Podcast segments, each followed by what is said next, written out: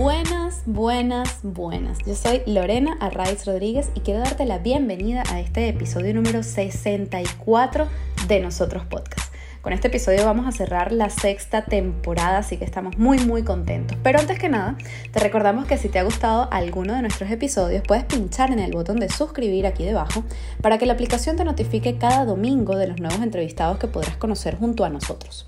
Pero no solo eso, también puedes compartirlo en tus redes sociales o con tus grupos de WhatsApp o de cualquier otra red social de mensajería y seguirnos en Instagram en arroba nosotros-podcast para que más y más personas puedan ser parte de este nosotros, que somos todos juntos. Nuestra invitada de hoy es emprendedora y solidaria, una mujer que cada día da lo mejor de sí para ayudar a otros que, como ella, son inmigrantes en Madrid. Y precisamente así se llama su emprendimiento. Ella es María José Flores, periodista venezolana residenciada en Madrid desde hace cinco años, administradora del perfil de Instagram arroba inmigrantes en Madrid, asesora de comunicación estratégica para emprendedores venezolanos, ojito aquí, y copresentadora de El Anecdotario con Enrique Vázquez todos los martes en la noche por su canal de YouTube. En este episodio, María José nos viene a contar su experiencia como migrante y también como ser humano y a darnos algunas recomendaciones para migrar de manera exitosa. Sin más, los dejamos con este episodio número 64 de Nosotros Podcast con María José Flores y nos vemos en la próxima temporada de Nosotros Podcast. Feliz verano. María José Flores, bienvenida a nosotros. Es un placer tenerte aquí. ¿Cómo estás? Gracias, Lorena. El placer es mío. Gracias por la invitación y yo contenta de tener esta oportunidad de conversar contigo y con tus seguidores, con tu gente. Gracias, gracias. Es para nosotros un honor, sobre todo porque creo, creo yo, que tienes varias cositas importantes que comentarnos, cosas que pueden ser de mucha utilidad para mucha gente, sobre todo para nuestra comunidad, ¿no? O sea, para, para los venezolanos en España en particular, pero creo que hay algunas cosas que incluso se pudieran eh, tomar como, como consejos o, recomendaciones a nivel general, ¿no? Para la migración, así que yo creo que esto puede ser muy positivo para mucha gente. Muchas gracias de nuevo. María José, nosotros te definimos como una mujer, bueno, emprendedora, por supuesto, eh, solidaria, porque bueno, hay emprendimientos de emprendimientos y creo que el tuyo, por lo menos del que vamos a hablar eh, hoy, requiere un poco de, solidaridad, ¿no? de empatía, de, estar allí como pendiente de lo que la otra persona necesita o lo que un grupo de personas necesitan. Y bueno, por supuesto, responsable, ¿no? Porque también, así como ameritas eh, solidaridad, necesitas responsabilidad para llevar a cabo tantas tareas y tantas cosas que, ustedes hacen en, en la plataforma Inmigrantes en Madrid. Así te definimos nosotros, ¿cómo te defines tú? Ay, bueno, primero gracias. Es, cierto lo que dices, que se requiere mucha responsabilidad, mucha empatía y sobre todo mucha disciplina. A mí me gusta pensar que soy una persona disciplinada, porque este tipo de proyectos uno siempre los inicia como con mucho entusiasmo, ¿no? Todo lo que al principio es novedoso, interesante para uno, porque incluso forma parte de esos primeros momentos en los que tú también eres un inmigrante que se enfrenta a cosas nuevas. Pero la cotidianidad es algo que te alcanza, es algo que en algún momento comienzas a ver como que, bueno, eh, hay otros intereses alrededor, otras ocupaciones, y si no eres disciplinado, puedes caer un poco en el, como en hacer más lento todas estas cosas. Y ciertamente eh, yo me defino como una mujer muy trabajadora, pero creo que lo importante, y con mucha humildad lo digo, es tener disciplina para seguir adelante conservando o dosificando ese entusiasmo y que no parezca que has ido como de bajón, ¿no? Eso, oye, qué importante eso para cualquier tipo de emprendimiento, ¿no? Y para cualquier cosa en la vida me atrevo a decir, porque es como que, claro, relaciones, vidas, trabajos nuevos. Qué importante eso que, que estás diciendo para, para cualquier emprendimiento y, y, para cualquier cosa en la vida, ¿no? Porque es como, bueno, uno empieza siempre todo, eh, relaciones, trabajos, mudanzas, incluso la propia migración. Eh, bueno, eso tiene matices, ¿no? Porque hay, hay migraciones de migraciones, pero, pero bueno, hablando de una migración... Eh, decidida, ¿no? O sea, una persona que haya decidido migrar y, tal, pues bueno, normalmente, usualmente viene acompañada también de ese entusiasmo, ¿no? Este, y bueno, tantas cosas que comenzamos, eh, siempre las empezamos, o la mayoría de las veces, con mucho entusiasmo, con mucha ilusión, con muchas ganas, con mucha, no sé, motivación, ¿no? Y luego en el camino es como que, mmm, cuando empiezan los, los obstáculos a ponerse allí en el camino, pues a veces eh, nos cuesta seguir, ¿no? Yo, yo siempre lo, lo, ejemplifico con, y yo no soy de gimnasios, pero, pero la gente, yo no sé por qué siempre pongo este ejemplo, que es como ir al gimnasio. claro, tú vas al gimnasio el primer día, los primeros días, meses o lo que sea, y tienes como mucho entusiasmo y tal, y el día que no quieres ir al gimnasio, para mí, es el día que más tienes que ir. ¿Sabes? Es como, este es el momento de prueba, ¿no? Es como, bueno, mm, aquí hay que sí que es verdad que también hay que escuchar el cuerpo, sentirte y bueno, si en este momento te sientes de aquella manera no quieres asistir o lo que sea, eh, pero bueno, en general hay que hacer también a veces ciertos, ciertos esfuerzos por, por hacer que, que, la cosa siga caminando, ¿no? Siempre desde la ilusión, siempre desde la alegría, no forzando nada, obviamente, pero bueno, hay días que no quieres pararte de la cama y a veces te tienes que parar, ¿no? A veces no, pero a veces sí. así, Que, así que gracias por eso.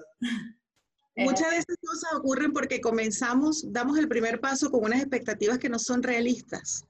Son expectativas que están llenas de ilusiones, pero muy eh, carentes de realidades. Nos emocionamos infantilmente por algo y creemos que todo es tan fácil como el poder de la palabra, que sí existe, pero olvidamos que hay circunstancias que tenemos que tomar en cuenta. Y entonces eso hace que nuestra resistencia a la adversidad se minimice y es donde comienza esa sensación de frustración porque de repente sentimos que esa energía inicial ya no está porque precisamente no esa, esa energía inicial tenía mucho de ilusión. Claro, y de, como dices, has dicho varias cosas importantísimas. Em, esa primera ilusión a veces, muchas veces, es bastante infantil. Y cuando decimos infantil, creo yo, así lo he percibido yo, corrígeme si no te referías a eso, Em, yo siento que es como, no infantil en tono despectivo, ¿no? O sea, todo bien, sino, sino, exacto, inocente, sino como sin tener en cuenta que además es algo que ya sabemos, o sea, no entiendo por qué se nos olvida esa parte, ¿no? Que es que, que la realidad, eh, cuando hablamos de la realidad es cuando separamos, ¿no? Esta ilusión de, de, lo que pasa en el día a día este, igual tiene sus cositas, no es todo tan bonito, ¿no? O sea, lo que dicen esto de las rosas tienen espinas, pues eso, ¿no? O sea, es como, bueno, eh, saber que, que, disfrutar la ilusión, disfrutar ese entusiasmo, esa motivación, eh, sabiendo que van a venir momentos complicados en cualquier cosa que emprendamos en la vida, o sea, lo que sea, personal, profesional, eh, o de cualquier índole, ¿no? Así que sí, y otra cosa que has dicho que me ha gustado mucho es lo del poder de la palabra, que es uno de mis mantras de vida, ¿no? Yo creo que, que bueno, mm, la palabra sin duda tiene muchísimo poder y, somos capaces de crear eh, realidades, mundos, em, percepciones. No es que no, no, no, cambias lo que ocurre, cambias tu percepción de lo que ocurre a través de las palabras que utilizas o, de, o del poder que le das a esas palabras, ¿no? Así que bueno, me, ha gustado y me llamó la atención que mencionara justo además esa frase completa, que es la que yo suelo usar, para este tipo de cosas, pero bueno. María José, bueno, vamos a entrar en materia. Me ha encantado toda esta introducción, creo que es un abreboca perfecto para lo que vamos a estar conversando. Cuéntanos sobre Inmigrantes en Madrid, que es la plataforma que ustedes, que, que tú estás llevando. Cuéntanos eh, cuánto tiempo, tú tienes cinco años en Madrid, ¿no? Eh, actualmente, vale. Entonces, ¿cuánto tiempo tiene esta plataforma? Eh, ¿Qué hacen allí? ¿Cómo la gente puede eh, acercarse a, ustedes y, bueno, hacer qué, ¿no? O sea, ¿cómo, cómo funciona esto? ¿Qué, qué, qué hay allí? Mira, nosotros tenemos cinco años en, en Madrid sin embargo, eh, Inmigrantes en Madrid es un proyecto que nació eh, antes de que nosotros eh, tuviéramos ya definitivamente fecha para, para emigrar a Madrid. Em, Enrique, mi esposo y yo habíamos emigrado antes a Panamá y cuando estuvimos en Panamá ah, teníamos una página web que se llamaba Inmigrantes en Panamá. Una vez que desistimos del plan de Panamá y reorientamos la migración, porque ciertamente eh, Madrid nos ha dado una segunda oportunidad de descubrir que emigrar es una gran oportunidad de vida, ya yo tenía el gusanito y estando en Venezuela esperando para, que llegara el, el, gran día, ese día lleno de esa ilusión inicial que tenemos todos cuando emigramos, decido registrar el dominio y abrir la página web.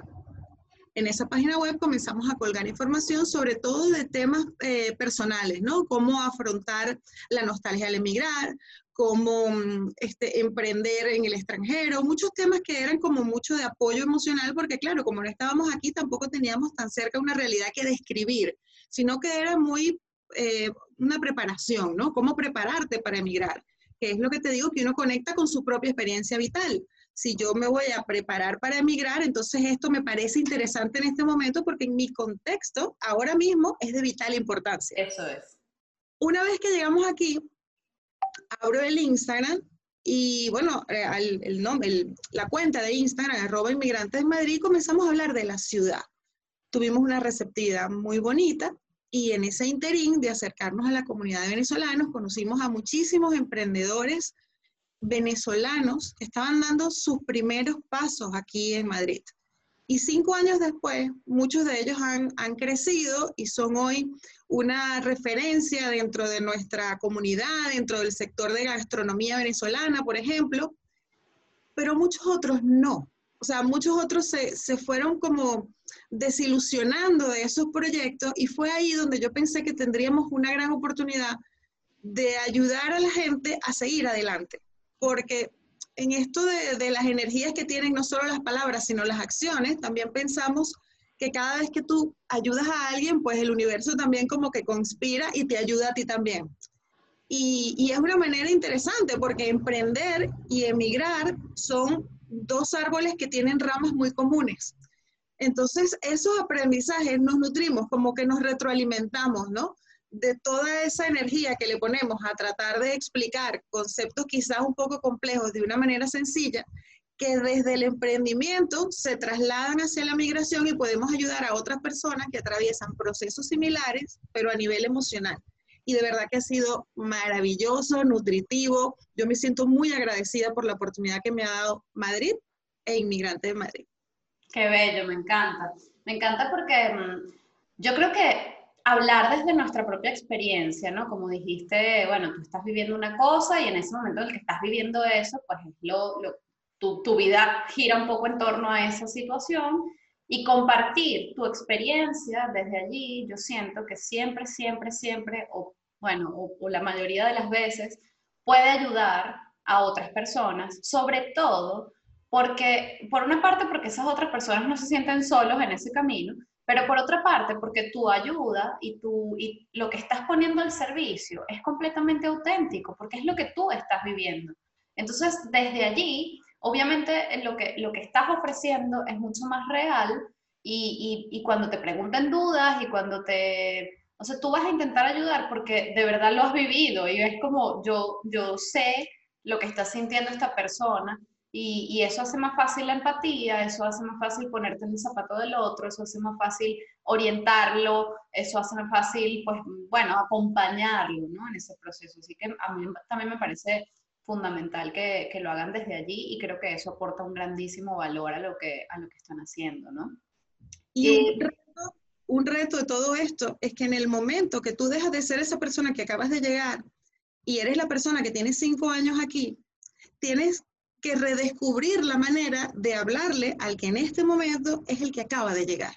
Entonces es cuando yo te digo que ya no forma parte de tu escenario vital en ese momento y esa merma de energía no te la puedes permitir si quieres respetar las inquietudes del que se te acerca con ellas, ¿no?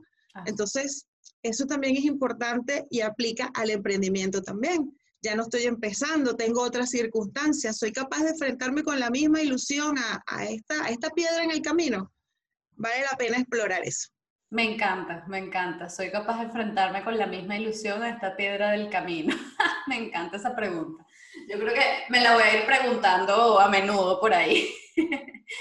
Eh, María José, eres periodista y bueno, como ya nos has contado, pues tienes cinco años acá en España. Yo quisiera que ahora, ya que nos has dado el abreboca de lo que haces con inmigrantes en Madrid, me gustaría conocer un poquito más tu, historia migratoria, ¿no? tu, proceso como tal, em, experiencias, anécdotas o cosas que, te hayan hecho, pues, tener en cuenta o darte cuenta de cosas que antes no habías visto, ¿no? Y, cómo, cómo las afrontaste. Mira, como te comenté, nosotros tuvimos una experiencia migratoria inicial en Panamá que lamentablemente no terminó como nosotros hubiésemos querido que terminara. Eh, no nos sentimos a gusto en Panamá, no, no nos gustó. Y yo en ese momento tuve una reflexión que yo agradezco haber tenido. Un día me desperté y de la nada le dije a Enrique, ¿sabes qué? Yo me fui de mi país con la expectativa, con la esperanza de estar mejor y de sentirme bien. Si en el sitio donde estoy no estoy mejor y no me siento bien, no vale la pena que yo haga esto. Para sentirme así, prefiero sentirme así en Venezuela. Claro. Porque hacer todo esto tiene un fin ulterior, no es solamente irse por irse. ¿Por qué emigrar no es mudarse? Entonces, decidimos volver a Venezuela y yo, desde que era muy pequeña, sin haber tenido jamás la oportunidad de venir a conocer España. Yo me acuerdo que yo de niña, a mí la gente me decía, ¿qué quieres ser? ¿Qué quieres? ¿Dónde te gustaría vivir cuando seas grande? La típica pregunta que le hacen a un niño, ¿no? ¿Qué te gustaría hacer? ¿Dónde te gustaría vivir? Y yo siempre decía, yo cuando sea grande voy a vivir en Madrid. Pero claro, era una cosa que ni idea, o sea, ni idea. Yo estudiaba en un colegio de monjas allá en, en Barcelona, estaba en Suárez, y yo las escuchaba con su acento español y ellas contaban cosas, a mí me daba curiosidad y siempre leí mucho sobre la ciudad. Y un buen día, pues nos pusimos a analizar los pros y los contras y nos dimos cuenta de que, mira, ojalá hubiésemos tomado esta decisión antes. Me había comentado incluso mi marido una vez, porque, oye, de verdad que aquí sí nos sentimos a gusto, esta ciudad sí, a ver, nos ha recibido desde el primer día con los brazos abiertos, ¿no? Y yo siempre le he dicho, no. Había una razón por la que nosotros teníamos que ir a Panamá primero a pasar todo lo que pasó. Y es que ahora valoramos muchísimo más todas las cosas buenas que nosotros hemos vivido o que nos han pasado aquí en este país, ¿no? No, no, yo siento que nosotros no llegamos aquí a Madrid heridos de dolor porque nos habíamos ido de un lugar del que no queríamos irnos. Ya teníamos bastante claro y madurado todo lo que significaba irnos de nuestro país. Y apreciábamos infinitamente todas las cosas que aquí nos parecían mejores que en Panamá, porque era nuestra, nuestra experiencia, era lo que nos parecía importante porque esas cosas nos hicieron irnos de allá y la diferencia entre aquellas cosas y estas son las que nos hacen querer quedarnos aquí. Claro, y con una mayor conciencia, ¿no? del proceso, de, las situaciones, de la actitud quizás, ¿no? Con la que, un poco, no sé si tendrá que ver, pero un poco lo que mencionabas antes de, de esas expectativas infantiles este, obviamente en una segunda migración, pues bueno, mm, no lo sé porque yo hice una sola, este, pero, pero digo yo que, que ya no tendrás esas, esas expectativas infantiles. Tienes unas esperanzas y unas ilusiones, obviamente, pero, pero ya estás un poquito más claro, ¿no? En la cosa. Eso ayudará, digo yo. Además, la primera vez fue como una ilusión. Panamá queda muy cerca en avión de, de mi casa, de Barcelona y nosotros viajábamos a, Venezuela una vez cada tres meses. O sea, yo tengo cinco años aquí, tengo cinco años que no voy a mi casa, que no veo a mis padres, que no, que no, que no voy a Venezuela. Y las circunstancias son, son diferentes, son, son completamente diferentes. No te puedo decir que hayan sido especialmente complicadas porque, bueno, afortunadamente eh, mi esposo tiene doble nacionalidad y los trámites para estar aquí de forma legal son muchísimo más sencillos. Entonces, tampoco fue que yo me enfrenté a un, reto migratorio que me quitara el sueño, pero emocionalmente, vengas con papeles o vengas sin papeles, emocionalmente siempre es un reto. Y está en la manera como tú lo mires. Yo tengo una tía que siempre, desde pequeñita, me dijo que el dolor es inevitable, pero el sufrimiento es opcional. Entonces, yo decidí que por las cosas que de repente me duelan, ya es suficiente con que me duelan, porque voy a perder tiempo también en sufrir por ellas, ¿no? Yo pienso que se emigra para, para ser feliz y que en la vida hay que poner las, la, la mirada en lo positivo y en las oportunidades, porque al final del camino el tiempo que nos han regalado para estar aquí es muy cortito. Es así, es así, hay que aprovecharlo y vivirlo con conciencia y con disfrute, con placer, con alegría, ¿no? Yo creo que estoy totalmente de acuerdo contigo y es una práctica que, que tengo muy, muy interiorizada, ¿no? Lo de el dolor es, es inevitable, pero el sufrimiento es opcional. Em, y esa creencia me ha, me ha, ayudado mucho a mí en lo personal eh, a, a, a, seguir caminando, ¿no? Este, ahora bien, mm, ¿qué le recomendarías, María José, a, todas aquellas personas que están pensando en migrar a España? Em, bien sea de otro país, ¿no? O sea, esta segunda migración o una primera, ¿no? De repente están todavía en Venezuela y no han hecho su primera migración. Ya sé que son dos contextos diferentes y que de repente las recomendaciones serían distintas, pero, pero bueno, si pudieras englobar tres fundamentales, ¿cuáles serían? La primera recomendación para mí sería hacer una investigación muy seria, con mucha conciencia de cuáles son las circunstancias y el entorno país de ese lugar al que te quieres ir. Hmm. Porque como decíamos al principio, muchas veces idealizamos y pensamos solamente que, bueno, nos van a pasar solamente cosas buenas porque como nosotros vamos a llegar al paraíso, pues nuestras vidas se van a resolver en el momento que nos bajemos de ese avión. Y a partir de ese momento solo nos van a pasar cosas maravillosas y buenas. Mm. Y no existe el país perfecto, no existe la sociedad perfecta y no existe este, eh, un proceso de migración perfecto sin el que tú sientas que padeces de algo que, que, que en algún momento te puede retar incluso, incluso frenarte, ¿no? Entonces, averiguarlo muy bien, entender muy bien cuál es el sitio al que vas, porque hoy en día abundan los recursos en Internet, los videos de YouTube, los testimonios, las consultorías de gente que ofrece información, por, por, por ejemplo, por Zoom. Eh, hay muchas, o sea, yo creo que hoy en día no se justifica, no hay razón alguna por la que alguien decide emigrar a otro país y que cuando llegue a ese sitio diga, ah, es que no me lo esperaba Sí, soy no sabía que esto iba a ser así. O sea, no, esa, esa, esa no, no existe hoy en día. Ah. Eso hay que hacerlo con mucha conciencia, porque conozco casos de personas que se nos han acercado a decirnos, yo jamás me imaginé que esto iba a ser así, yo pensaba que mi vida de verdad iba a ser mejor y ahora me siento... Ya. Hay que hacerlo con, con responsabilidad. La segunda recomendación sería también, desde el momento uno, actuar con agradecimiento tener el agradecimiento como eje de las acciones que realices. O sea, yo siempre ando, gracias Dios mío por haberme, por, por ayudarme a tomar esta decisión. Gracias Dios porque si esto que me está pasando es malo, probablemente algo bueno yo tengo que sacar de aquí. Y el agradecimiento te lleva inevitablemente a la actitud positiva porque estás moviéndote en una onda que, que, no le permite ni a tu cerebro, ni a tu espíritu, ni a tus ganas, ni a tu voluntad contaminarse de un montón de cosas que a veces somos nosotros mismos los que nos metemos en el cerebro, ¿no? Sí, y si se viene, siempre.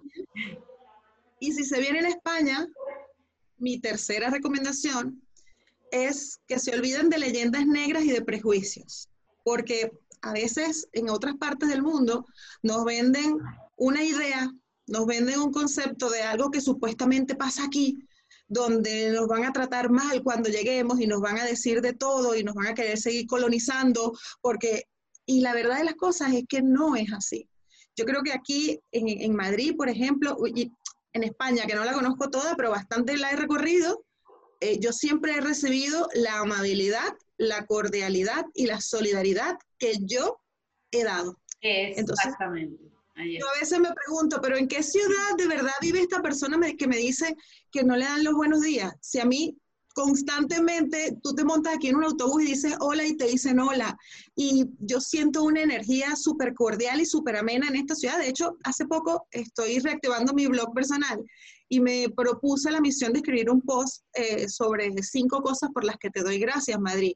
Y la segunda que tengo ahí en la lista es, pues, gracias por ser tan amable conmigo, gracias por abrazarme desde el día uno, gracias por, por el hola del camarero, por el buenos días de la vecina, por, por la sonrisa del señor del autobús, gracias por todo eso, porque me hace sentir en casa. Entonces, venir desprovisto de, de ideas preconcebidas, de venir como a la defensiva, eso sería fatal si vienes para acá, para España, porque te vas a perder de una parte maravillosa de los españoles y de los madrileños, que es su hospitalidad y bueno, que son una gente divertida cuando les das la vuelta, ¿no? Es como, ahí viene el pitbull, pero es que por dentro es un... Un, un pan. Sí. Bueno, yo creo que, yo creo que fíjate, eh, lo de recibir la amabilidad que tú has dado, eh, yo también lo creo. Y además hay una cosa, ¿no? Que es como, no, no, no, no contaminarse no solo de prejuicios y tal, sino de la experiencia de otros. Porque es que al final cada quien tiene su experiencia y el Madrid que tú has vivido, no, yo tengo seis años acá, tú tienes cinco, tenemos más o menos la misma, la misma cantidad de tiempo y estoy segura de que aunque coincidamos en otras cosas y no coincidamos, coincidamos en unas y no coincidamos en otras, eh, la experiencia que tú has tenido en Madrid no ha sido la mía, es decir, aquí cada quien tiene su experiencia, ¿no? Entonces, al final es como que, bueno, si quieres escuchar la experiencia de otros, está bien, pero siempre y cuando esa experiencia tú sepas que es su experiencia, ¿no? Y que, y que tú puedes vivir la experiencia que tú te crees, ¿no? O sea, tú creas la experiencia que vas a vivir. Es decir, eh, tal como dices, lo que tú das, pues así lo recibes. Y también ese, bueno, mira, la gente tiene un mal día a veces, ¿no? Si alguien te contesta mal, te contestará mal aquí o en China, si tiene un mal día. O sea, no es porque los españoles tal cosa o, o porque los venezolanos tal otra, o los yo no sé qué, ¿no? O sea, al final eh, yo creo que va mucho de, de ese trabajo interno, de, de, saber que cada persona es un mundo, como dicen por ahí, y que, y que, bueno, siempre que tú llegues con las puertas abiertas, las puertas de ese lugar van a seguir abiertas para ti. Si tú llegas con la puerta cerrada, pues bueno, obviamente, ¿no? No hay ahí eh, posibilidad de conexión alguna. Me han gustado mucho tus tres recomendaciones. Yo creo que que engloban bastante bien lo que, lo que todos debemos saber, ¿no? Al migrar. María José, ¿con qué sueñas y a qué le temes? Wow, preguntas difíciles. Porque bueno, a veces uno tiene sueños a corto, mediano y largo plazo. Yo tengo muchos sueños que están relacionados con, con mi país y con, y con mi vida. Yo siempre digo que tengo una ilusión enorme por porque Venezuela recupere por lo menos el camino, ¿no? Yo sé que no es difícil, o sea, sé que, que no va a ser fácil, quiero decir, que, que hasta ahora hemos, tenemos que aceptar que no es algo sencillo, es difícil, pero no es imposible. Entonces, yo creo que hay que ser optimista, objetivo. Y yo no pierdo la fe, la esperanza, yo sueño con una Venezuela a la que yo pueda ir de vacaciones, por ejemplo, una vez al año sin que signifique un peligro para mí, una dificultad extrema para mí. Hace poco estuve pensando en la posibilidad de hacer un viaje para visitar a mi familia, porque como te dije, tengo cinco años que no los veo. Y cuando me puse a evaluar todas las cosas que tenía que hacer, sobre todo una persona que no llega a Caracas, sino una persona que llega al interior del país y tiene la dificultad adicional de trasladarse, después de cinco años sin entender muy bien qué ocurre con, el dinero, con la seguridad, con todo eso, dónde, dónde se hospeda, cómo, cómo alquila un carro, cómo se van sumando cosas que tú dices, esto se me está haciendo cuesta arriba. Y me da miedo. Em, de repente si yo tuviera, no sé, eh, otras posibilidades con eh, una ubicación más cómoda del sitio al que voy a llegar o un sitio físico al que llegar, pero cuando no es así, es, complicado. Y la misma gente que está allá de tu familia te dice, no, no, no, mejor no venga. Vamos a planificar vernos en otro sitio. Hacemos el esfuerzo y hacemos una reunión familiar en otra parte. Y tú dices, pero es que yo quiero ir a mi país. Y dice, pero es que es peligroso. Vas a venir, de verdad. Y ya esa situación a mí me parece profundamente dolorosa. Porque aquí yo comparto con personas dominicanas, ecuatorianas. Yo tengo aquí muchas amistades de América Latina. Y ellos siempre me preguntan, ¿Cómo se sienten ustedes de no tener un lugar al que volver?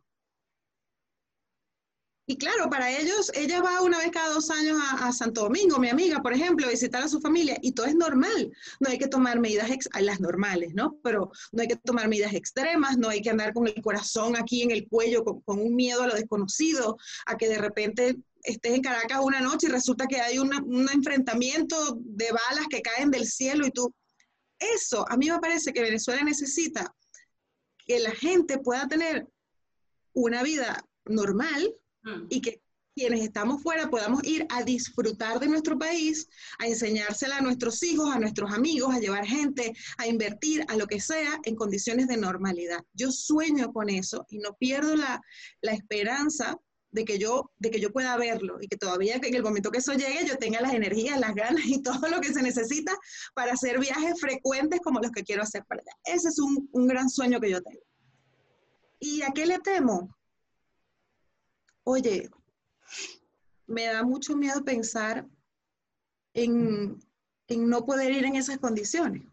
Me da miedo, me da miedo que cuando, que si ese momento tarda mucho en llegar también como que no reconozcas nada, ¿no? Y te sientas un poco indefenso ante una realidad que, que va a estar golpeando las cosas y las personas que quieres y que toda esa gente amada y querida que tenemos allá sufra las consecuencias de algo que, que lamentablemente ocurrió, que seguramente hemos aprendido mucho de esto, de lo que nos ha pasado como país, pero no puedo negar que, que sí da temor. Me da temor así. Mi, mi sueño es ese, que me da miedo que no suceda, porque yo creo que todos los que estamos afuera, más o menos arraigados, igual siempre queremos volver, como digo yo, aunque sea de visita.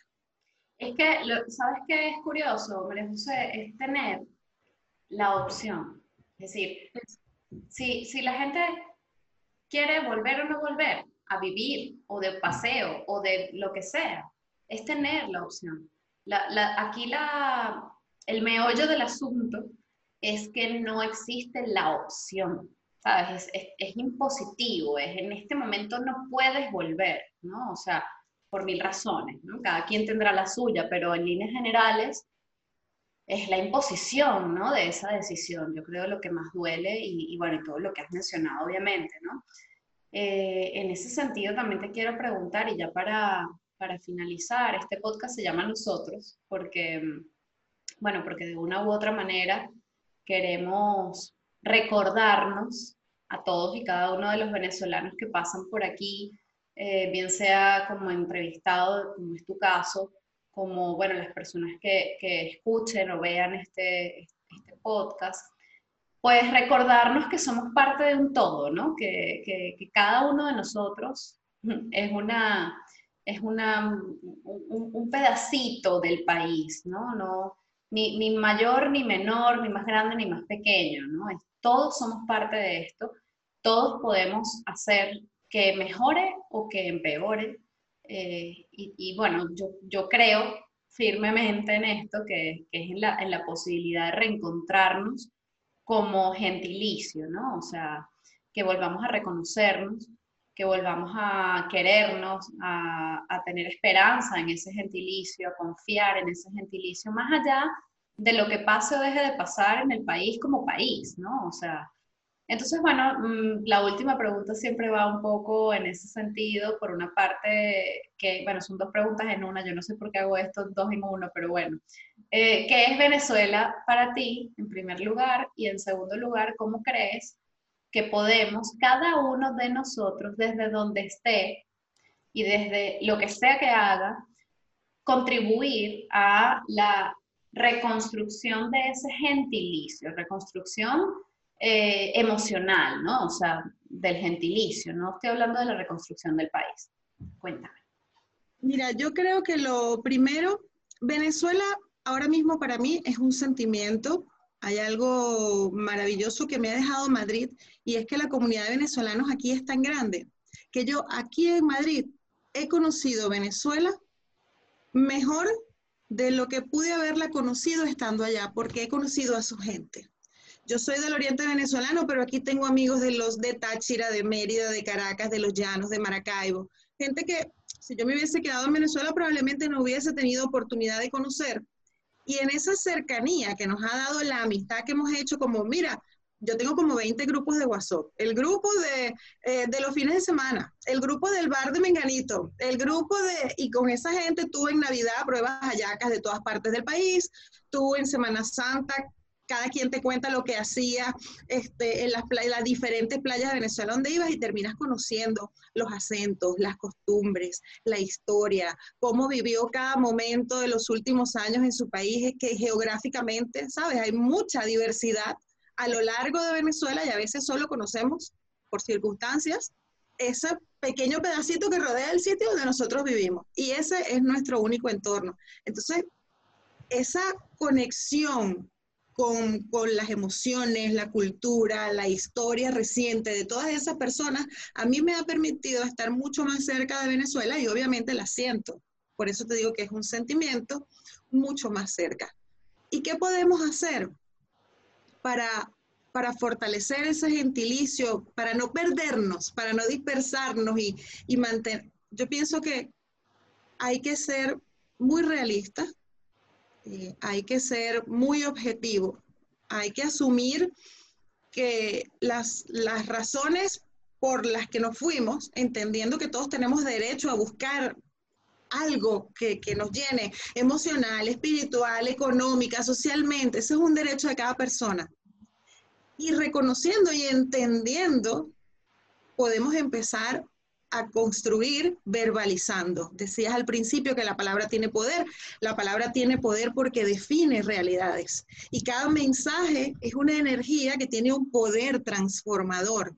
Entonces, cuando nosotros vestimos las cosas de ilusión o ponemos el, polvo debajo de la, de la alfombra y tapamos porque solamente queremos reflejarnos en lo que nos parece maravilloso de nuestra realidad, pero ignoramos que hay un montón de razones por las que la gente o se fue o padece, eh, desdibujamos, caricaturizamos una realidad que no, que vamos a estar claros, no es la mejor por la que podría estar atravesando nuestro país. Entonces, es verdad que hay que fortalecer lo bueno, pero eso no significa eh, pasar por encima de decir que, que, todo está perfecto y que todo está bien y todo está normal, porque mientras no se reconoce algo, no, no se arregla, no, no se mejora, no se toma conciencia de que es necesario que las cosas cambien. Y en lo, para que exista una solución a algo, tiene que estar esa necesidad primero. Si la obviamos, es como quien decide ignorar que tiene dolor de estómago, pues no irá nunca al médico y no lo solucionará jamás, porque ha decidido ignorarlo. Entonces, para mí es importante la toma de conciencia objetiva, sensata, sin desprendida de sentimientos negativos de cualquier tipo, pero, pero sí muy realista. Yo creo que, que tenemos que ser agradecidos y realistas. Me gusta, es una buena combinación, ser agradecido y ser realista. Yo creo que eh, para cada quien tendrá un significado, como bien has dicho, eh, la migración, y para cada quien tiene un significado el país, pero lo que sí creo que, que nos compete a todos o donde sí podemos encontrarnos, y esa es nuestra apuesta, es en, es en reconocernos como parte de ese todo. Y si, y si cada uno Em, puede ser agradecido con eso y puede ser realista con respecto a eso, yo creo que, que sí que podemos construir algo, algo muy bonito. Y sobre todo muy bonito, no, volvemos al inicio y así cerramos con broche de oro, no desde la ilusión infantil de que mañana todo va a ser distinto y mejor, sino desde la conciencia del hoy y de que independientemente de lo que hay hoy, hay una cosa que podemos hacer que empieza aquí adentro, ¿no? Que es creer en este gentilicio y, hacer lo mejor posible desde donde estamos, con conciencia, con realidad, con agradecimiento. Gracias, María José, me ha encantado.